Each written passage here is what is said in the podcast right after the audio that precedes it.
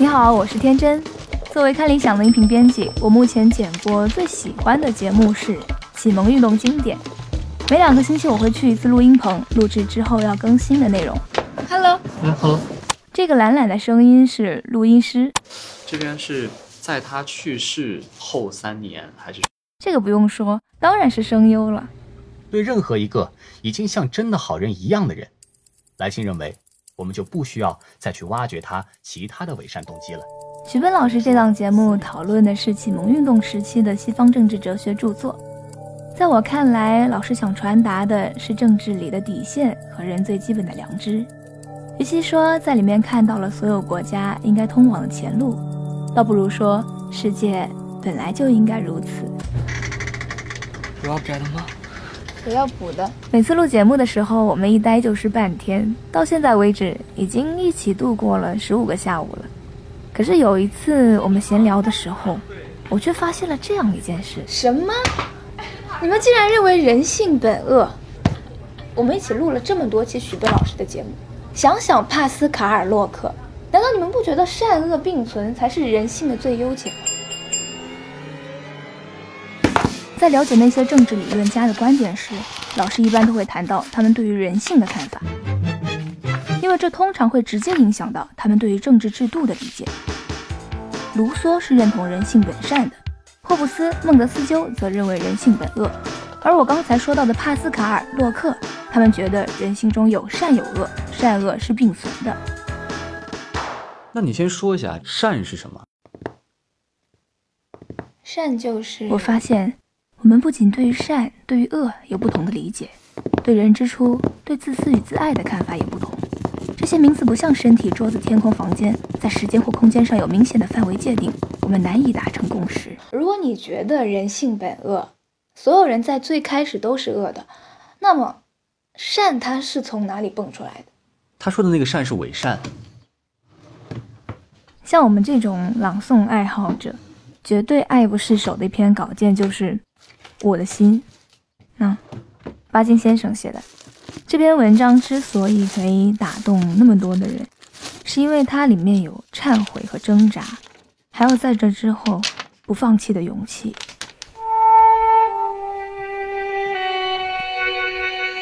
记得你当初把这颗心交给我的时候，你对我说过，你的爸爸一辈子拿了它待人爱人。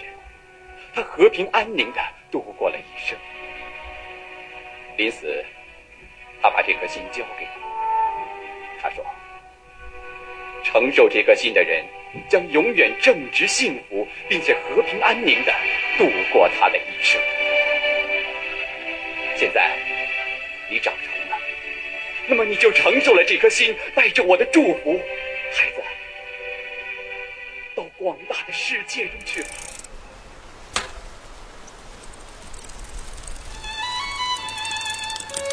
在这个广大的世界里，我也写过非常武断的句子：人类如何如何，人性如何如何。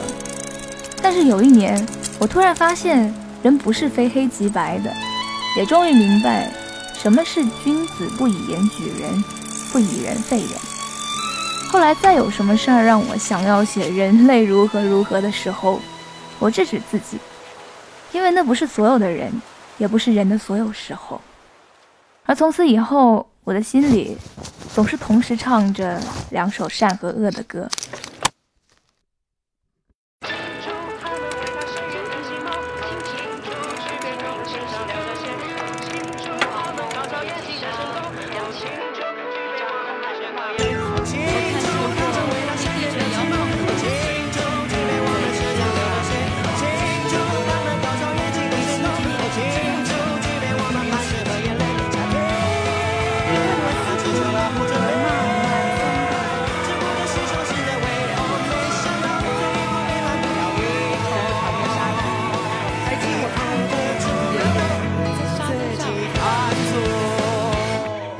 但是我后来看到，有文学老师在分析巴金的时候，说他在不同的时代有不同的忏悔。五四时期，他忏悔自己的出身；建国以后，他忏悔自己的阶级，就是在忏悔把一切简单的归结为道德问题，然后同时又会把自己道德高尚化，这样的忏悔其实是假话。所以我突然就对他很失望。但是反过来一想，我做到我所有出口的承诺了吗？如果没有的话，我需要和自己斗争，他也需要啊。他说的那个善是伪善，可是，难道你没有那样的时候吗？你发自内心的为别人着想，那一刻你的善也是虚伪的吗？录音师觉得，一个人为别人做的所有事情，都是在用不同的方式爱自己罢了。可是，从自己出发的想法，又怎么可以脱离自身呢？一个人做了一件好事，他自然会感到满足。难道你要因为他感到满足，而认定他的善行是一种伪善吗？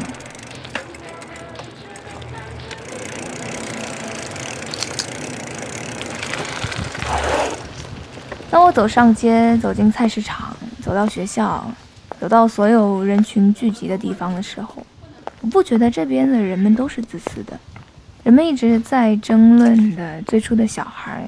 他的哭闹和抢夺，其实更像是一只想要生存下去的猫咪。你会说一只猫咪是自私的吗？当它慢慢长大的时候，如果你同时把美好和邪恶的道理告诉它，它会受到美好的感召，走向善的一方的。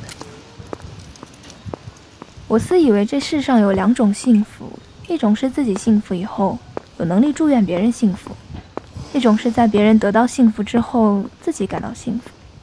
大多数的人在第一种，所以人们所说的坏人，或许是他没有体会过幸福的感觉，或许是他并不知道使人幸福的方法。他现在变了，他现在这场讨论在断断续续进行了两个月以后，终于以一个相对平和的结局收尾。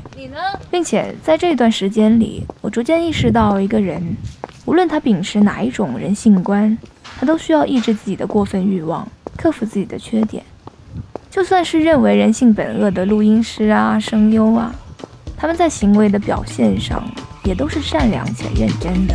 听听森林睡去时的声音，好像是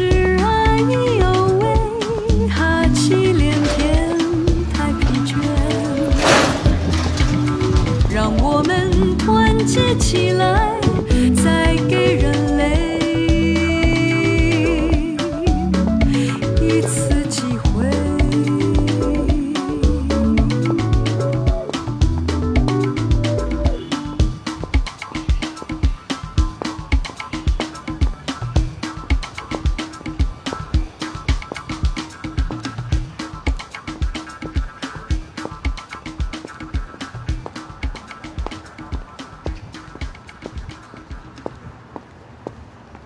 但是，在扩大理解面的过程中，我又发现，我成了一个道德虚无主义者。我很难说某一种行为是一种恶，也很难说这件事情不应该发生。一直以来，我都在追求语言的准确性，比如我会制止别人说一个男生好娘。如果一定要表达的话，可以说只是本国多数人认为男性应该有的气质，在他身上不太明显，所以。你可以想象，在我目之所及基本上是片面信息的时候，在我没有尽量知晓一件事情的全貌之前，我很难下判断。况且，我一直认为，观点不是最重要的，体会才是最重要的。有了体会，人们就会尽量不伤害别人。在喜欢蔡徐坤这件事情上，我尤其坚定这一点：要体会一个人，或者要了解全面。啊，你好，我来取蛋糕的。我甚至还做了一件听起来有一点出格的事情，我买了一个九寸的慕斯蛋糕，放在公司的餐厅，只要说一句“祝蔡徐坤生日快乐”，同事们就可以取走一块。那一段阵子超话大战刚结束，好像人人都不喜欢蔡徐坤。我想，在他生日这一天，或许人们可以不要把他当做一个明星，而是一个会胖会瘦。会哭会笑的陌生人，像你一样，像我一样，让这一天世界少一点对他的嘲笑，多一点对他的祝福。祝蔡徐坤生日快乐！祝蔡徐坤生日快乐！祝蔡徐坤生日快乐，鸿福齐天！就为了吃蛋糕，祝蔡徐坤生日快乐！祝蔡徐坤生日快乐！祝蔡徐坤生日快乐，长命百岁，前程似锦。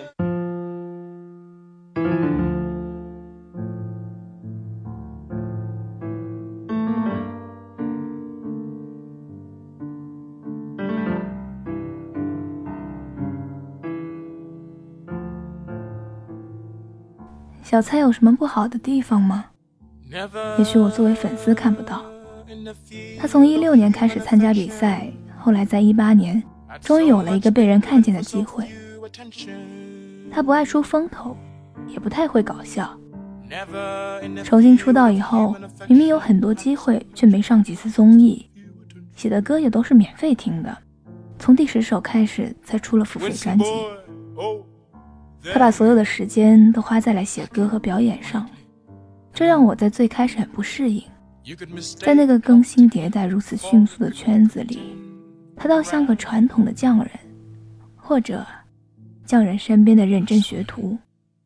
每一次表演都会通宵达旦的去准备，每一首歌都亲力亲为。我甚至想说，如果你期待偶像不只是流量的话，你就应该期待蔡徐坤。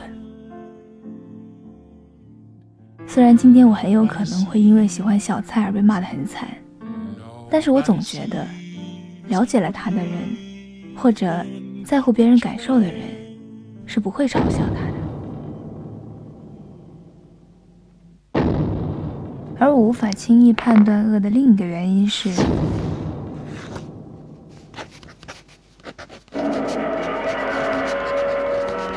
人们说，你要去认识丑恶。那样才能保持清醒。我也愤怒地斥责你，从你那愚蠢的幸福里逃出来吧。但是，有时候我不明白，我为什么要你明白世间的丑呢？你明明是那么好的一个人了，待亲人、待朋友都真情实意，从来只为别人的利益而牺牲自己。将来工作了，也会是一个兢兢业业的实干家。和你相处的人都从你那儿学会爱人的方法。你也一次又一次增加善的自己，像一朵粉色的云，许许多多的你是人们喜爱世界的缘由，而没有了你，诗意又要到哪里停留呢？人们应该来认识你，而不是让你去见识丑恶。这段话是我写给朋友的，虽然我说的斩钉截铁。但是这样的想法在我的心里依然是摇摇欲坠的。于是，我问了一个前辈，就是那样一个足够好的年轻人，只不过他没有走出自己的小世界，没有看到更大范围的需要帮助的人，那样的人是应该被批评的吗？他用了一个佛家的概念回答我，他说：“当然不应该啊，只是说如果他真的很幸运。”有人能引导他普度众生，那就更好了。可是许多老师说，人如果不能认清恶，反而在恶的问题上多的愚昧和糊涂。但是尚未了解是不是接受恶，甚至把接受恶当做一种原则，这会培养出一种自欺欺人的乐观主义。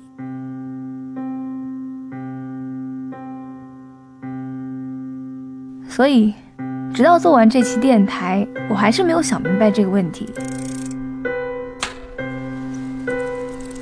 最后给你讲个故事吧，这个故事来自一本小说《华氏四百五十一》。那是一个科技发达的未来世界，人们不准看书，只准娱乐。那里的消防员是为了焚书而存在的，哪里有书，他们就要去烧哪里。大多数的消防员都没有怀疑过自己的工作，但是总会有一两个发现书的秘密。这个时候，消防队长就出现了。他说，他看过很多很多的书，但是没有书的世界才是真正的好世界。消防队长觉得自己是善人还是恶人呢？什么是善？什么是恶呢？我们真的可以相信自己的判断吗？就像消防队长那样？我想，这是我不能判断恶的第三个原因。这本小说我只看到了第九十九页，所以我不知道消防队长为什么会这么说，也不知道他最后的结局。如果你看完了，麻烦告诉我一声，先谢谢你了，然后有缘再见。